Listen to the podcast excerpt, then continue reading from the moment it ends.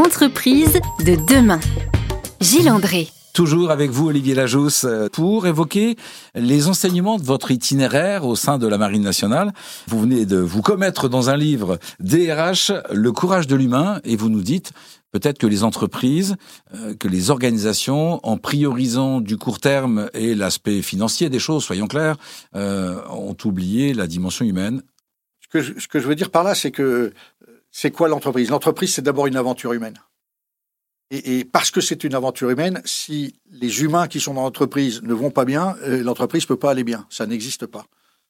Euh, et donc, euh, sauf à imaginer une entreprise totalement robotisée, ok, des hommes, des femmes qui à un moment ont un projet, veulent le porter, veulent apporter un service, un produit, être utile à l'humanité, trouver des solutions pour traiter ou répondre à des sujets d'environnement, euh, de technologie, de santé, etc., etc. Et donc, ça, ça fait la beauté. Et d'ailleurs, c'est pas inintéressant de noter que il y a trois ans, je crois à peu près, que Madame Nota et Monsieur Sénard ont, fait un très beau rapport euh, qui était euh, qu'on a appelé l'entreprise à mission.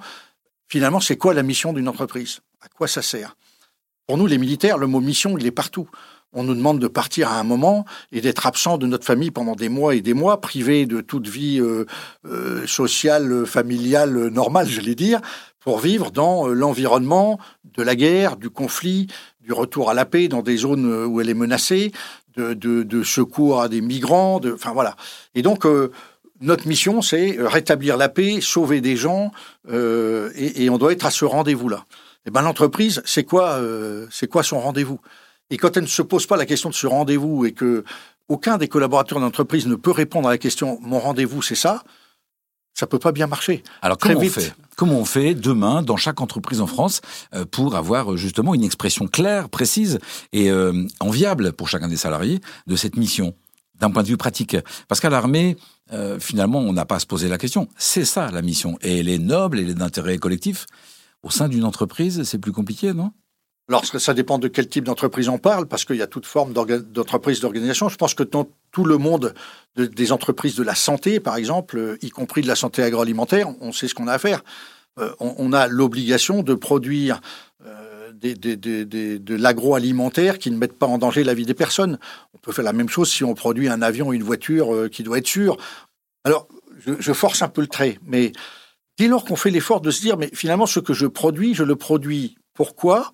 Pour qui euh, et dans quelles conditions de respect euh, de, l'environnement, de la santé, etc. Et très vite, du coup, on, voit que tout a, un sens. Chaque, chaque, euh, à force de croire qu'il y a des métiers plus importants que d'autres, on finit par trop hiérarchiser les choses et on oublie l'essentiel. Qu'est-ce que nous a appris la crise de la Covid? C'est qu'un éboueur, un livreur, un agent d'entretien, c'est hyper important. Parce que le virus euh, qui reste euh, sur le plateau et qui va continuer de contaminer tout le monde, ça dépend entièrement de la qualité du travail que va faire l'agent d'entretien. Et donc, euh, ça remet les choses en place. Arrêtons de croire qu'il y a des choses plus nobles que d'autres. Tout est noble dès lors qu'on le fait avec pleine conscience de, de, ce que ça apporte aux autres. Et le travail du manager et du DRH, c'est de permettre d'abord et avant tout à chacune et à chacun, quel que soit son rôle, de se sentir utile bah, d'abord, c'est de se dire, est-ce que j'accepte que l'on me laisse croire que je suis euh, peu important ou pas important? Non. Et donc, pourquoi je m'autorise à le faire avec d'autres? Donc, la première chose, très simple, c'est je m'interdis de laisser croire à quelqu'un que ce qu'il fait n'est pas important. Et plus je lui dis merci pour ce que tu fais, et, euh, même si ça peut paraître tout petit, c'est euh, la théorie du colibri, hein, qui est un incendie avec une goutte d'eau soit il fait rien, même pas sa goutte d'eau, et alors c'est vite la catastrophe, soit sa goutte d'eau, parce qu'on la reconnaît comme quelque chose qui participe à, à plus grand, euh, et ben cette personne elle est hyper motivée, elle sait à quoi elle sert, et puis euh, si du coup elle peut passer à trois gouttes d'eau puis à cinq, elle va le faire. Et donc il n'y a pas besoin de faire des grandes théories compliquées euh, là où, simplement il faut mettre du bon sens humain, de ce que j'appelle l'amour de chaque être humain. L'amour au sens euh, je te reconnais comme quelqu'un qui a telle et telle compétence, tel et tel talent, plus ou moins grand, plus ou moins développé, plus mais mais je m'interdis de te laisser croire que tu n'es pas utile. Euh, on va évoquer d'autres pistes de réflexion que vous partagez dans DRH, le courage de l'humain, que vous avez coécrit avec Thomas Vilco, dans quelques instants, juste après cette petite pause. Entreprise de demain. Gilles André. Retour dans les studios d'Erzen Radio avec euh, l'amiral Olivier Lajos. Merci encore une fois à vous, amiral, d'être avec nous parce que vous nous partagez votre regard et, celui de Thomas Vilco sur le, la mission de gestion des hommes dans l'entreprise et vous nous partagez votre enthousiasme, euh, et une sagesse, un humour en même temps qu'il est agréable de, de ressentir. Alors j'ai noté euh, quelques petites questions en parcourant votre, votre livre, et notamment l'importance de l'IFH. IFH, l'improbable facteur humain. J'ai adoré cette formulation. oui, parce que, bien modestement, mon expérience euh, pour avoir été souvent confronté à des situations de grand stress, de grande incertitude, de, grande inquiétude, tout simplement, euh, euh, comme beaucoup d'humains, dans le cadre militaire, à la tête d'équipage ou au sein d'équipage. Euh, ce que j'ai constaté en vivant ces moments-là, c'est que ce qui faisait la bascule à un instant donné, c'était ce que j'appelle l'IFH, l'improbable facteur humain, qui fait que quand quelqu'un commence à péter un câble, ça peut très vite partir en, en vrille. Il y a, quelqu'un qui a très bien décrit ça, c'est un, c'est Robert Pluchnik, qui est un, psychologue qui a beaucoup travaillé aux États-Unis euh, au XXe siècle. Il a appelé ça la rose des émotions. Je, conseille à tous nos auditeurs de regarder la rose des émotions. Elle montre comment, d'une petite contrariété, parfois rien, quoi, un petit truc de que dalle, on peut devenir un fou de rage, capable de tuer. Eh bien, dans l'entreprise, quand euh, l'émotion atteint ce seuil et qu'on perd la main sur euh, le maintien d'une certaine un certain calme, d'une certaine sagesse, il n'y a plus de performance possible. C'est euh, la grande émotion, la, grande vrille. Donc vous dites, vous aussi, même dans une structure comme la, Marine nationale, euh, les émotions ont leur place, il faut les entendre, il faut les écouter et les, devancer. Une petite émotion, euh, l'écouter, en prendre acte, c'est peut-être justement éviter une, grande réaction. Quoi. Oui, c'est ça, c'est ce qu'on appelle les signaux faibles, c'est et donc, plus on va comprendre que une fois que les gens sont très en colère ou très effrayés, euh, très inquiets, etc., etc., si on est arrivé à ce seuil-là, ce sera très difficile de, de revenir à la performance. Et donc, tout ce qu'on peut faire pour accompagner ça, sentir quand ça arrive, connaître suffisamment les gens en ayant tout un système qui vous permette de dire, bah tiens, cette personne-là, on sait qu'elle va monter vite en vapeur si on aborde tel ou tel sujet, si euh, il se passe tel ou tel truc. Euh, euh, l'hyper-technicien contrarié dès, le premier truc qui marche pas, etc. À force de bien se connaître, et ça c'est la chance d'être euh, dans l'univers clos du bateau, euh, parce qu'on est tout le temps ensemble à travailler, on finit par très bien se connaître.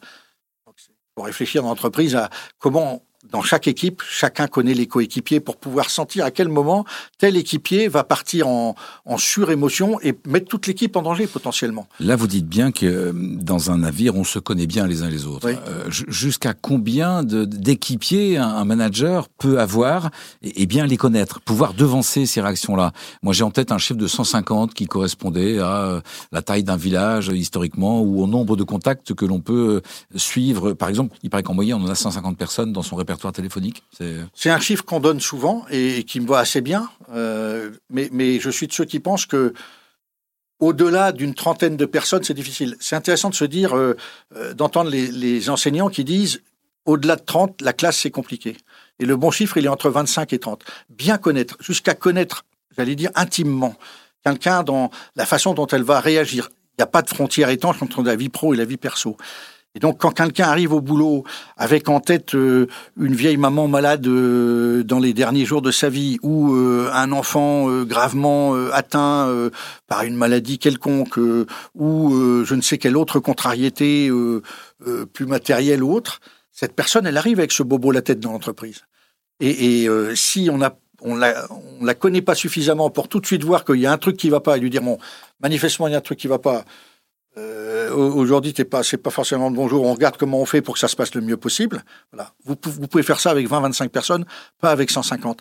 Et le boulot d'un manager, c'est de bien connaître chaque personne de son équipe à ce niveau-là, pour pouvoir devancer et, impulser les choses comme il, comme il se doit. Essentiel. Euh, vous avez dans votre livre, euh, vous incitez, vous encouragez à la mixité, à la diversité, euh, aux relations intergénérationnelles. On va en parler dans quelques instants. Entreprise de demain. Gilles André. Retour dans nos studios avec euh, l'amiral Olivier Lajousse, où nous évoquions différentes euh, propositions, incitations euh, que vous émettez dans votre livre DRH, Le courage de l'humain, paru aux éditions Hafner. Vous encouragez la mixité et la diversité. pourquoi? C'est juste pour la, pour la créativité, pour l'ouverture d'esprit, ou il y a autre chose derrière? Il y, a, bien plus que ça, oui. D'abord, une très forte conviction. Je suis de ceux qui pensent que le monde, enfin, la nature nous le montre tout le temps la, subtile conjugaison, euh, comme le dit euh, Carl Jung, de l'anima et de l'animus, du féminin et du masculin, euh, ça fait la vie. Donc je suis de ceux qui pensent que la complémentarité des hommes et des femmes, c'est essentiel. Et, un monde où il n'y a que des hommes, c'est insupportable. Un monde où il n'y a que des femmes, c'est insupportable. Et beaucoup d'exemples nous l'ont montré. Et donc, plus on aura une une juste répartition, euh, un juste équilibre euh, de présence féminine et masculine, plus ça enrichit. Et d'ailleurs, depuis qu'on a féminisé les bateaux de la marine, on peut dire que ça a apporté énormément d'intelligence collective. Euh, voilà. Donc ça, c'est une conviction très forte. Et je suis de ceux qui aiment cette complémentarité homme-femme et qui dit ne la gommons pas ou n'essayons pas de croire que il n'y a pas de, de, de, je sais pas quoi, des genres, etc. Je suis pas à l'aise avec ça. Moi, j'aime la féminité et j'aime le fait d'être un masculin euh, face à la féminité, etc., etc. Donc j'aime cette complémentarité. Elle est essentielle. Euh, et puis la diversité, j'aime aussi, et, sans doute parce que la marine m'a donné l'occasion très tôt, euh, à 23 ans, d'aller commander un, un premier bateau, un petit patrouilleur en Afrique, au Togo, et, de découvrir que vous souvenez, je vous ai dit tout à l'heure, quand j'étais enfant, je me disais, mais de l'autre côté, c'est merveilleux d'imaginer qu'il y a des gens qui sont complètement différents. Ils, ils mangent pas les mêmes choses, ils écoutent pas la même musique, ils vivent pas aux mêmes horaires, euh, ils lisent pas les mêmes choses, etc. D'accord? Et donc, cette diversité, elle nous montre que finalement, euh, il y a plein de solutions possibles pour régler des problèmes. Et que plus on va aller conjuguer, j'aime le et et je me méfie du ou. Le ou, c'est ou ça, ou ça. Et donc, on ferme tout de suite des portes. Le et, c'est et pourquoi pas. Vous êtes de, ceux qui conseillent aussi la relation intergénérationnelle. Aujourd'hui, on est au top du savoir, 3-4 ans, et puis pouf, un nouveau logiciel, un nouveau truc, fait que en permanence, vous êtes obligé de, vous remettre à niveau. Et donc, euh, il faut faire du mentoring et du reverse mentoring pour parler en français, donc euh, de, du compagnonnage et du compagnonnage inversé, c'est-à-dire que chaque génération. Quelqu'un de jeune peut apporter beaucoup à quelqu'un de moins jeune sur le bon usage de tel ou tel outil ou la compréhension de tel vocabulaire qui s'est développé dans tel endroit euh, euh, chez les jeunes gens. Et puis, euh, la personne plus expérimentée peut dire, bah, tu vois, je me suis bien ramassé la figure un jour. Je croyais que c'était génial comme truc, et puis pouf, je me suis bouffé le mur. Du coup, j'ai appris que ça, c'est pas la bonne idée. Et donc, c'est ce mélange de d'expérience, de, partage, mais c'est pas le vieux qui descend son expérience et le jeune qui la reçoit, ou le jeune qui dit au vieux ton expérience j'en ai rien à foutre euh, parce que c'était avant, c'est c'est beaucoup plus harmonieux que ça. C'est-à-dire que c'est un mélange des deux et chacun apporte à l'autre. Comment on le met en place dans les entreprises? On organise des journées de rencontres, d'échanges. Euh, on trouve des points communs entre les, les anciens et les plus jeunes. Euh? Oui, alors il y a plein de solutions. Moi, j'ai vu plein de bonnes pratiques dans. Alors, il y a des entreprises où j'ai vu, euh, c'était très amusant, c'était des, des, petites pièces de théâtre euh, où euh, on mimait l'ancien qui disait laisse petit, je t'explique, et puis le petit qui sortait de là en disant le vieux me casse les pieds. Donc, on peut le faire sous cette forme-là. On peut le faire par des témoignages. Il y a plein d'occasions de, de. Ce qui est sûr, c'est que plus on se parle, plus on partage, plus on ose parler de ces sujets-là plutôt que de les mettre sous le tapis, mieux c'est. Le job du DRH, écrivez-vous, c'est effectivement de créer ces moments d'échange, ces moments de discussion, et puis l'investissement dans le domaine de la formation. Bah, je pense que de toute façon, la formation continue, c'est la clé euh, de voûte de, l'entreprise qui vient. Euh, on sait tous qu'il n'y a pas une formation qui va vous garantir d'être au top pendant 25 euh, ans. Et donc, il faudra avoir cette capacité à régulièrement refaire une formation. Et l'intérêt d'une formation, c'est qu'en mélangeant euh, les, les, les, les, expériences, les gens, les âges euh, et même euh, les compétences, on enrichit tout le monde. Merci à vous, Olivier Lajos. Nous nous retrouvons dans quelques instants pour évoquer votre parcours, le vôtre, votre parcours militaire et les enseignements que vous en avez tirés pour la mission de DRH en entreprise. À tout de suite.